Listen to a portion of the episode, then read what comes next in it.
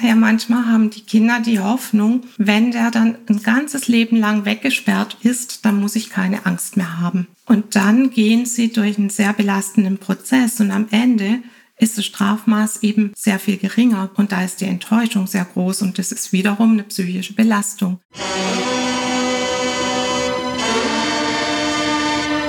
Tatort. Der True Crime Podcast mit Visavi und Philipp Fleiter.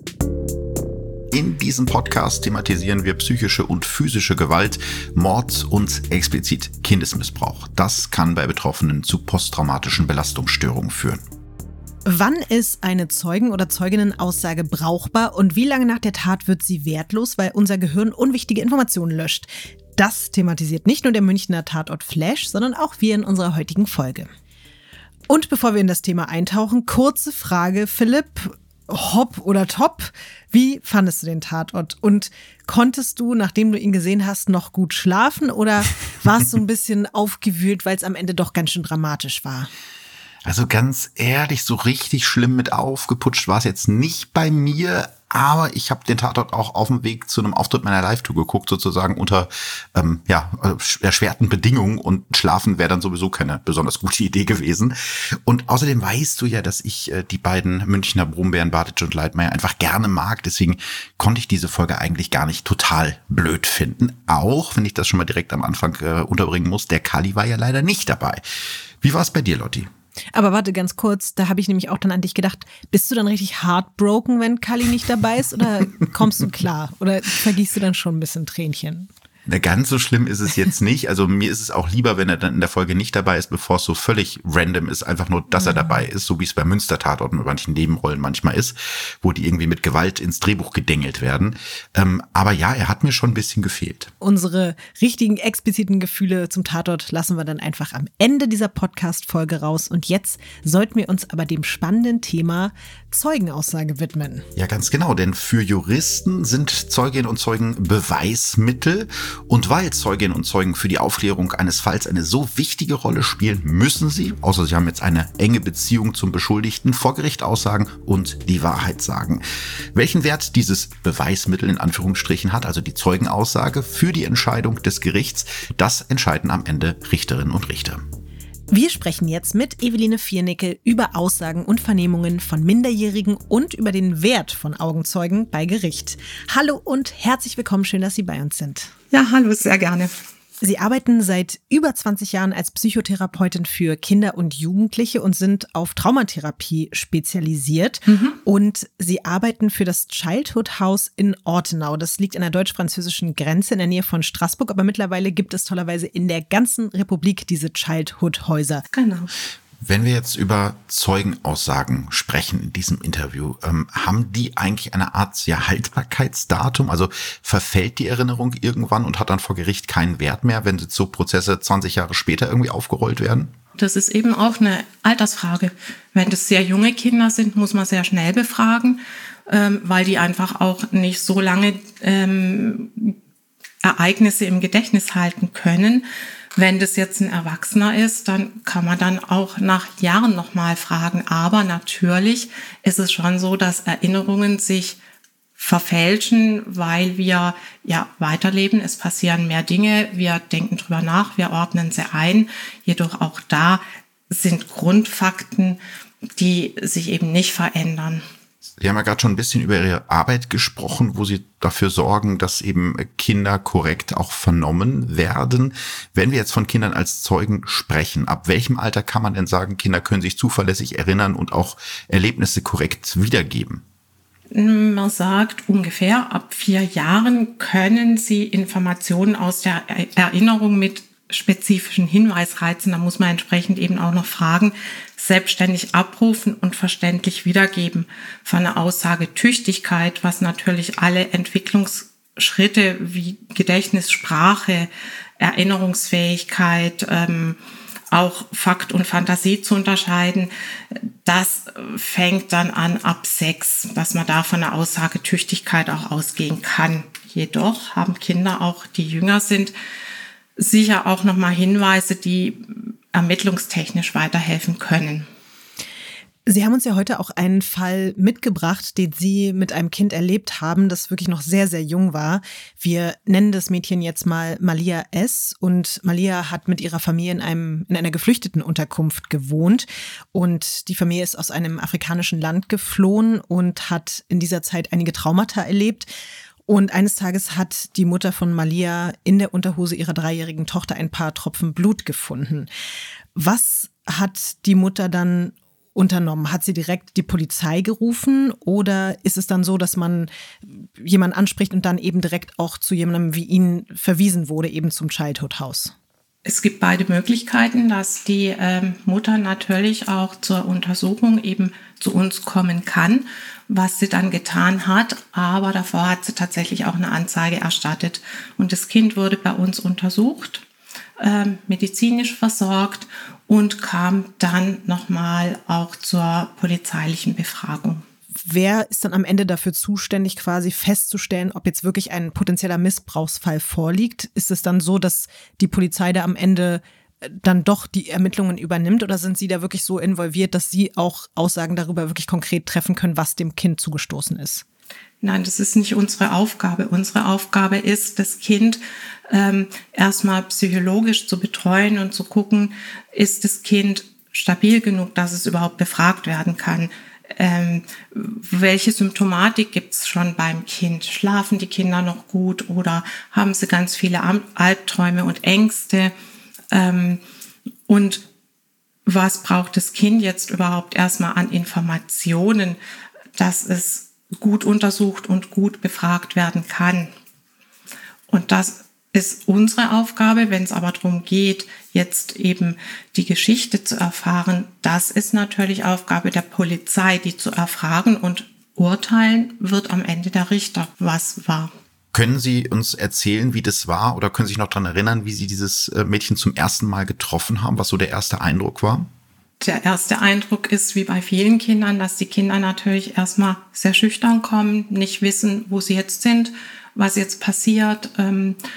Und die Malia kam zur medizinischen Untersuchung. Wir haben ihr erklärt, was jetzt passiert. Wir haben ihr die Räume gezeigt. Und dann wurde das Kind untersucht. Und die Therapeutin ist in aller Regel auch die Bezugsperson und der Sicherheitsanker, die das Kind im Grunde durch die ganzen ähm, notwendigen Untersuchungen, Befragungen auch begleitet. Wenn ich das jetzt also richtig verstanden habe, macht man diesen Erstkontakt sozusagen auf neutralem Boden oder gehen die Psychologinnen und Psychologen zu den Kindern nach Hause, da wo sie sich vielleicht auskennen und wohlfühlen? Nein, die Kinder kommen ins Childhood House, weil die natürlich auch die Räume kennenlernen sollen. Die Räume hier sind sehr kindgerecht gestaltet, sehr freundlich und die Kinder sollen sich hier wohlfühlen und wenn Kinder sich wohlfühlen, sind sie auch erstmal entspannter und können gerade auch in der Befragung natürlich ähm, Fragen auch nochmal besser beantworten, weil sie auf ihre kognitiven Fähigkeiten viel besser zurückgreifen können als jemand, der sehr angespannt und aufgeregt ist. Hm.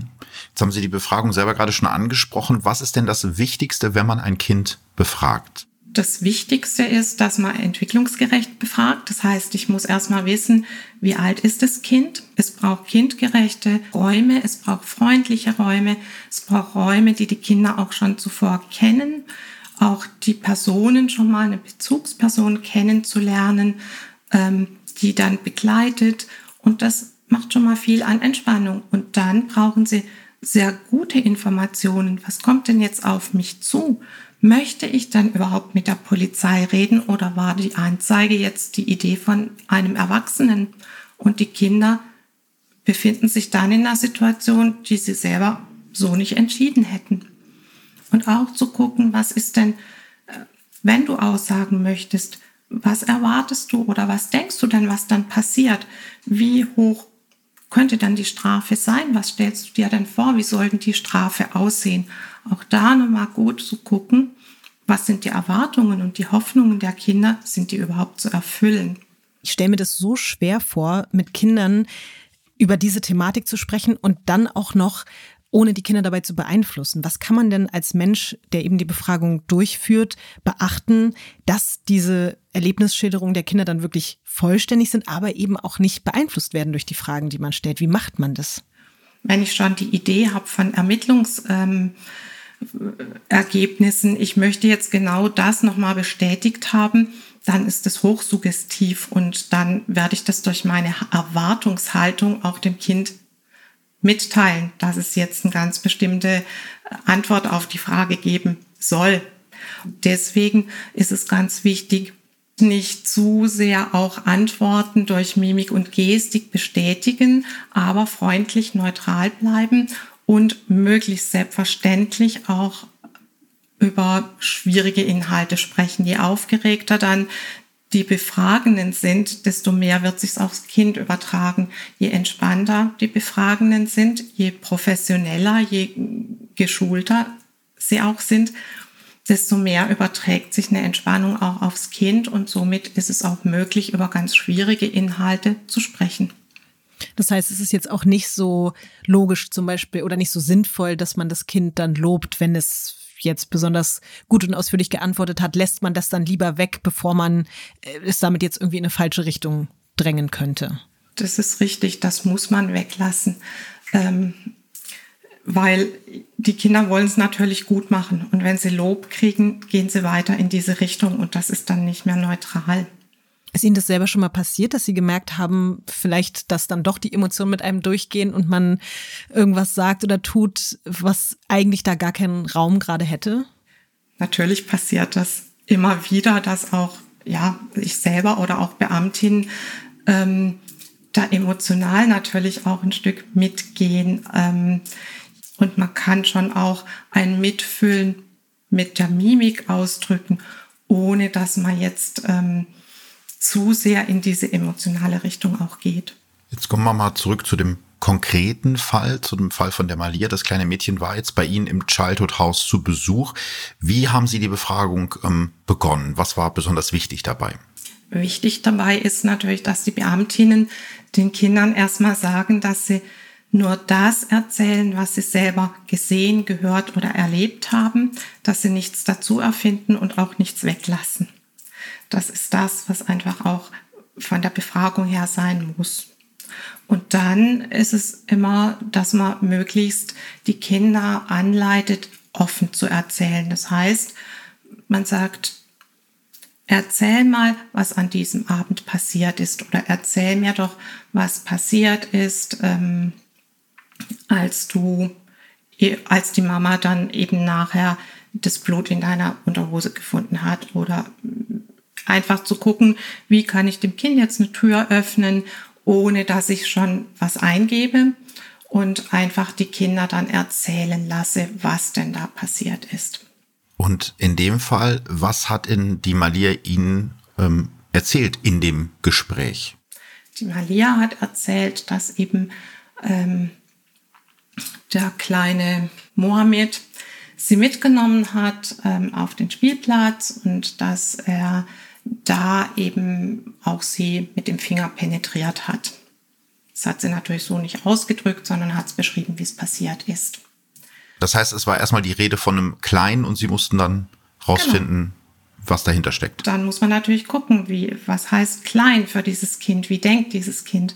Was möchte sie uns jetzt mitteilen? Ist es jetzt ähm, weil das ein sehr junges Kind ist. Und da kann man natürlich offen auch nochmal fragen, du, war das jetzt ein Kindergartenkind? Ist der so groß wie du oder größer?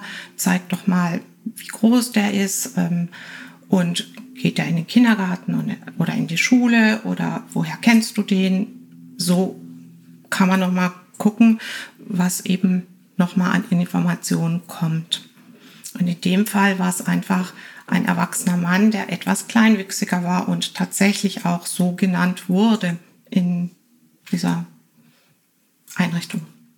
Wie konnte man dann jetzt aber am Ende herausfinden, wirklich konkret, wer der Täter war und ob das Mädchen tatsächlich sexuell missbraucht wurde von ihm?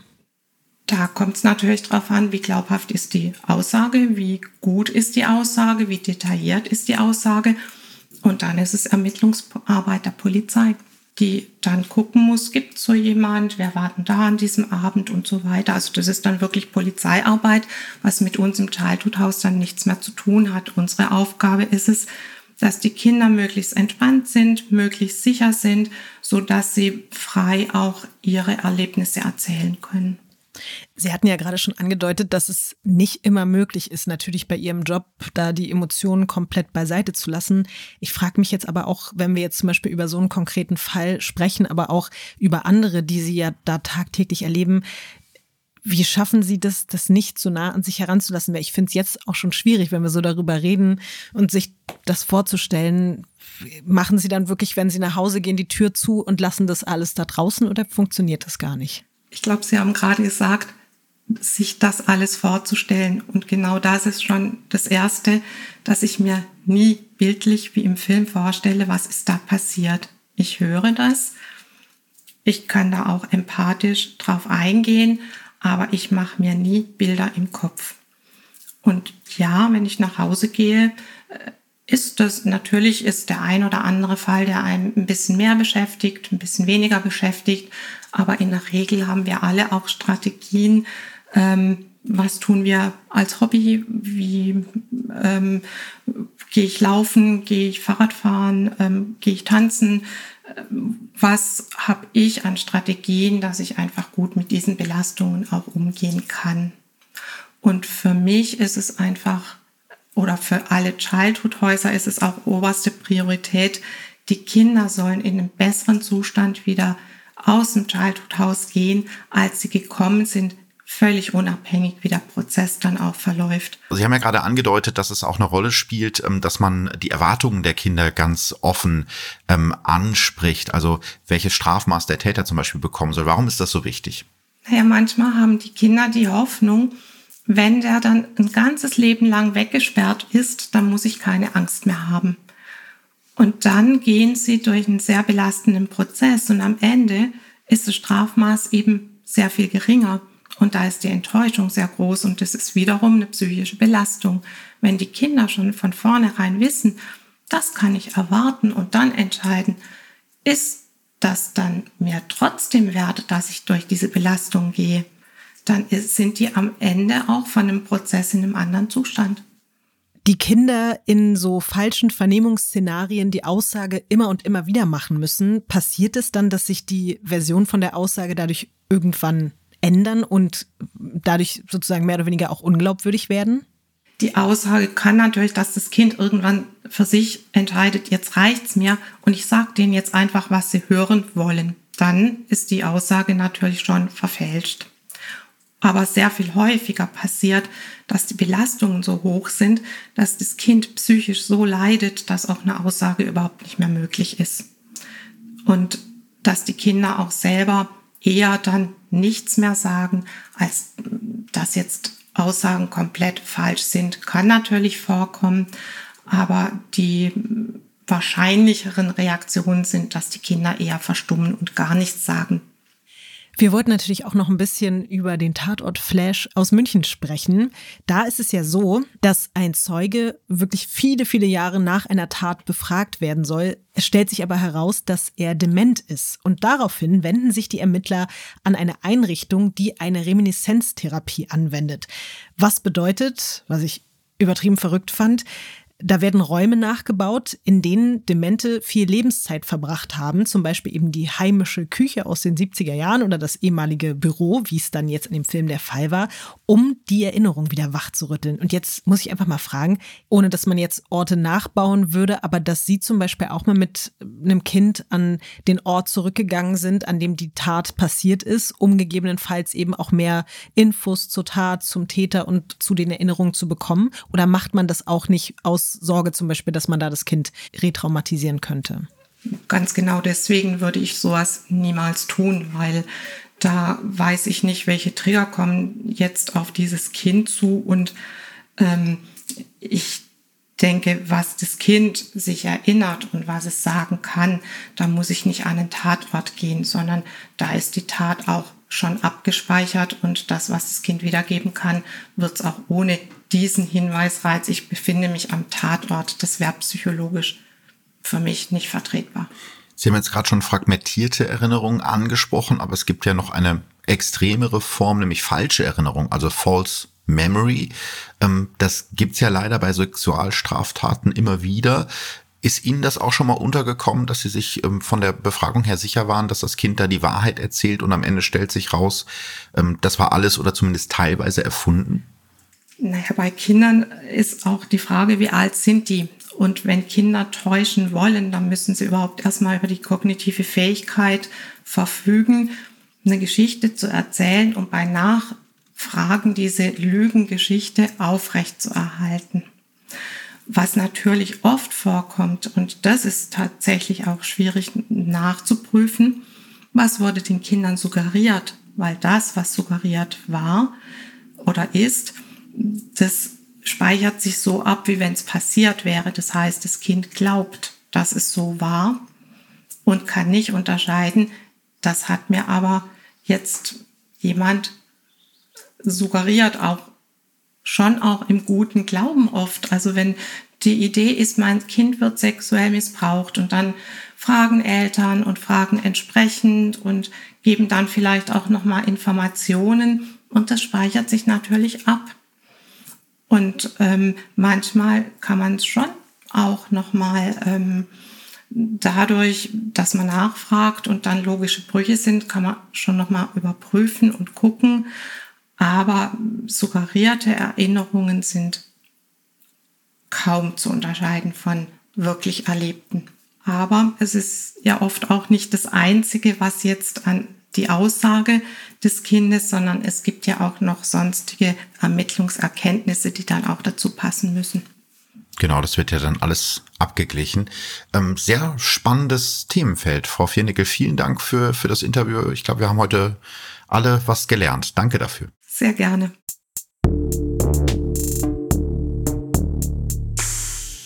Ja, spannend. Also ich bin ganz froh, dass es in Deutschland mittlerweile diese Häuser gibt, weil ich kann mir vorstellen, gerade bei Aussagen von Kindern, da verschiebt sich oft etwas oder kann sich was verschieben, ohne dass es irgendwer böse meint, weil einfach so suggestiv gefragt wird oder weil die Umgebung nicht stimmt. Und deswegen finde ich das so richtig und so wichtig, dass es sowas gibt. Aber ich finde es auch so krass, Philipp, ich weiß nicht, wie es dir geht. Ich musste gerade daran denken, dass man ja selbst, auch wenn es jetzt nicht zum Beispiel um Verbrechen geht, aber die eigenen Erinnerungen machen komische Sachen mit einem.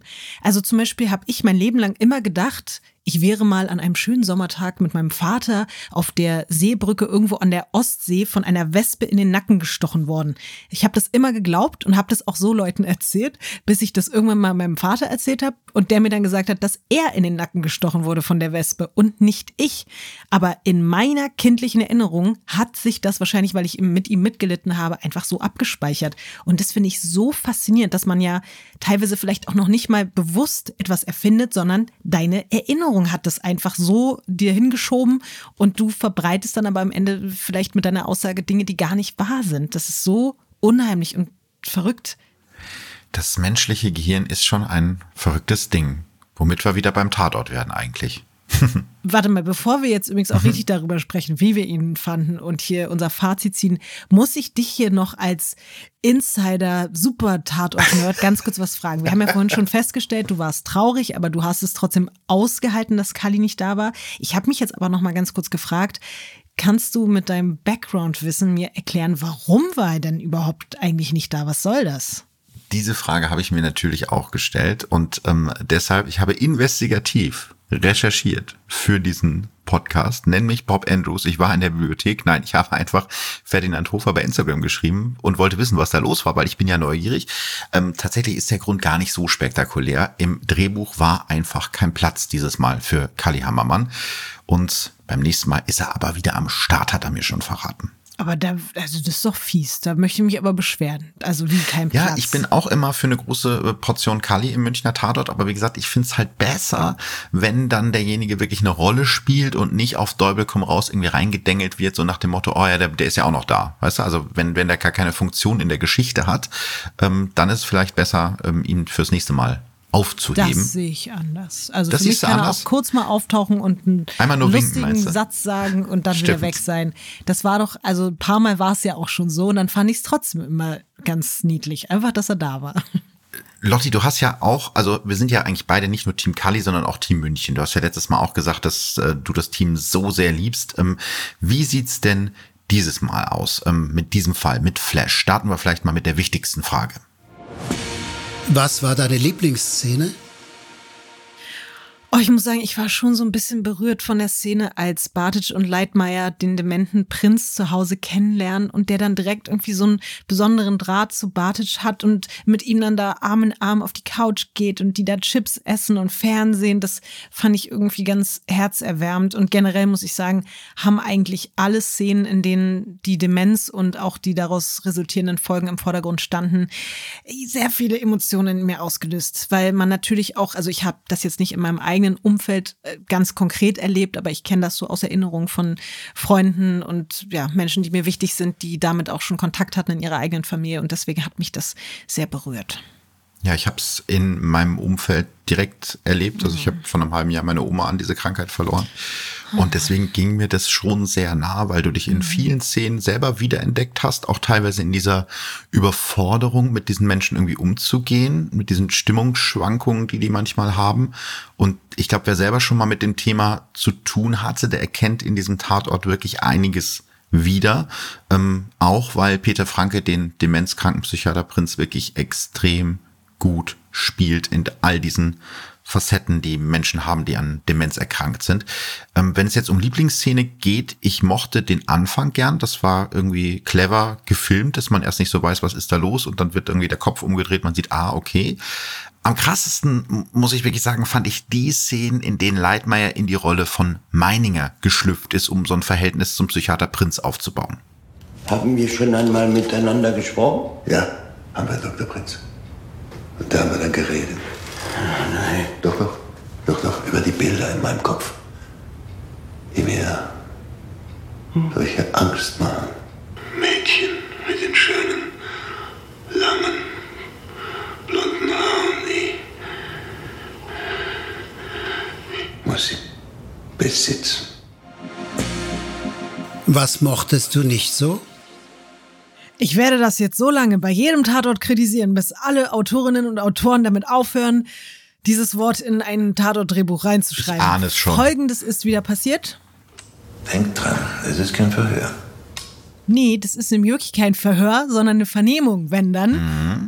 Also ich habe mir ja gedacht, dass dich das mit dem Verhör, Vernehmung aufregt. Ich habe es gesehen, habe direkt gesagt, Lotti kriegt Puls, wenn sie das sieht.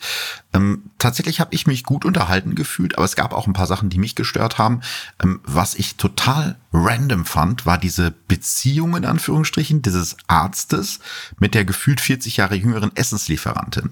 Also was sollte das? Also das hat für die Handlung nichts beigetragen. Das war einfach nur da, wurde nicht erklärt und war dann, also hat dann auch im weiteren Verlauf gar keine Rolle mehr gespielt. Also was sollte uns das jetzt sagen? Mussten die einfach noch drei Minuten füllen oder warum?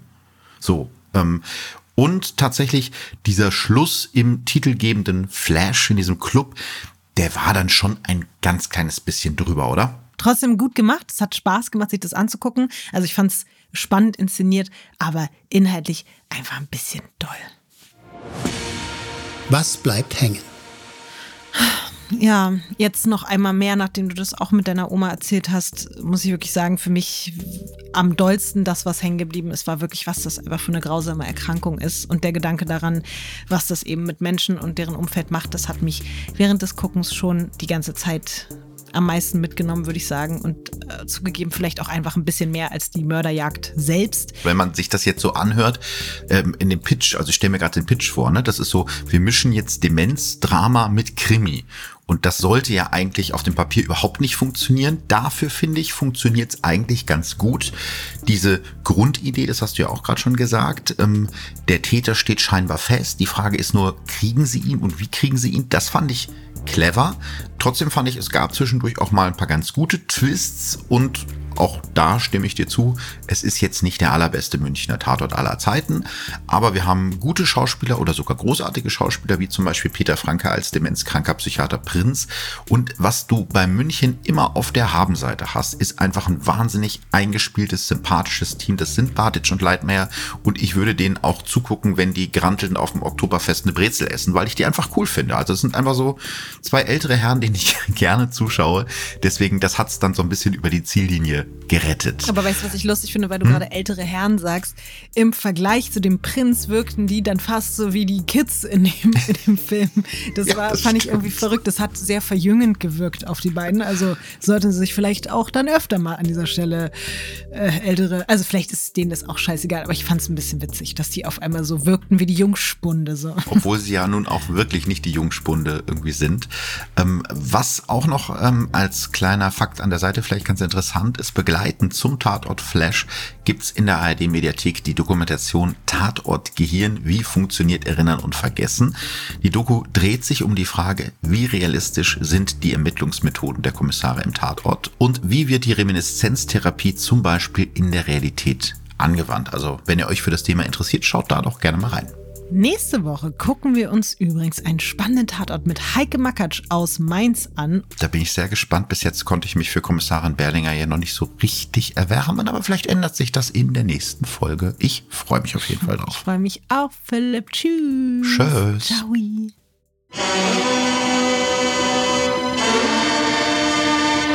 Tatort der True Crime Podcast mit Visavi und Philipp Fleiter ist eine Produktion von ARD und Bose Park Productions. Filme und Podcasts findet ihr in der ARD Mediathek und Audiothek.